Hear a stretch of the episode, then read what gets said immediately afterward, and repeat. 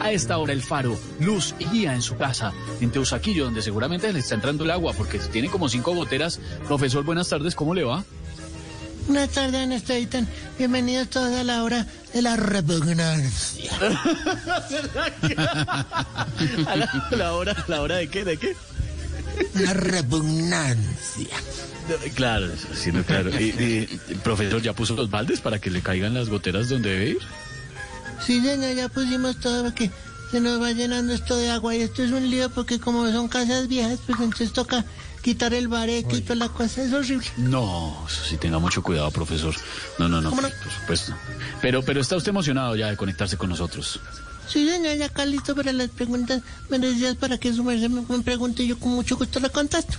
Aquí le tenemos. La primera pregunta tiene que ver con la polémica, con el video de lo que sucedió en la clínica Foscal, en donde una enfermera no aplicó la vacuna como se debía a la señora Celina de 80 años. Esa es la primera palabra, profe. Foscal.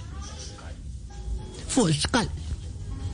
Pues es el nombre de una clínica, pero realmente es una palabra sin sentido.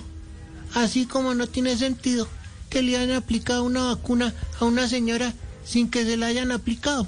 Mm. Bueno, aunque esta palabra no tiene significado, lo que pasó con la señora no es algo insignificante.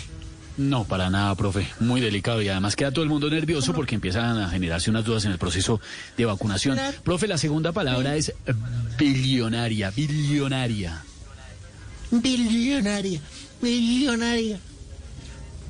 Pues que es inmensamente rica, como la demanda billonaria que ganó el Estado y que no tendrá que pagar al antiguo Fenosa por Electricaribe.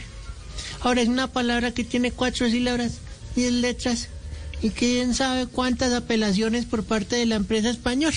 No, bueno, eso sí, un montón, profe. Ay, ay, ay. Y la última palabra tiene que ver, profesor, con además las determinaciones que ha tomado en los últimos minutos la alcaldesa de Bogotá, Claudia López, con el tema de los domiciliarios, que por ejemplo ya no pueden ir ahora con parrillero domiciliario, que tiene no? cajón de domicilios y, y- y vestido de domiciliario, no pueden ir con parrillero. Esa es la última palabra, profe. Parrillero. Parrillero, parrillero. Pues es la palabra eh, que conforma dos cosas. Primero, la persona encargada de hacer los asaditos cuando el fin de semana está soleado. Ah, Y sí. segundo, es la palabra que tiende a desaparecer al menos en los domiciliarios como explacaba su merced. Porque en la moto de Bogotá solo debe haber una persona. La cajita es la del domicilio y el que maneja. Y está Sí. bien que el domiciliario no lleve parrillero. Bueno, podría llevar la parrilla de la que hablábamos para hacer el asadito, pero ahí nos confundimos. sí, pero por lo menos la, la- la parrillita esa sí la puede llevar. Profe, buenas tardes. Cuídese mucho. Le mandan saludos Sí, muy señor. especiales. Ya sabe quiénes, ¿no? No puedo decir al aire para no Ay, meterlo en líos porque. Lorenita y porque toco Aurorita. ahorita. ¿Cómo? Muchos saludos. Ay, Miñac. Muchas gracias. cuidarnos todos y, y seguir en la casa. Si no hay que salir a nada, pues quédese en la casa.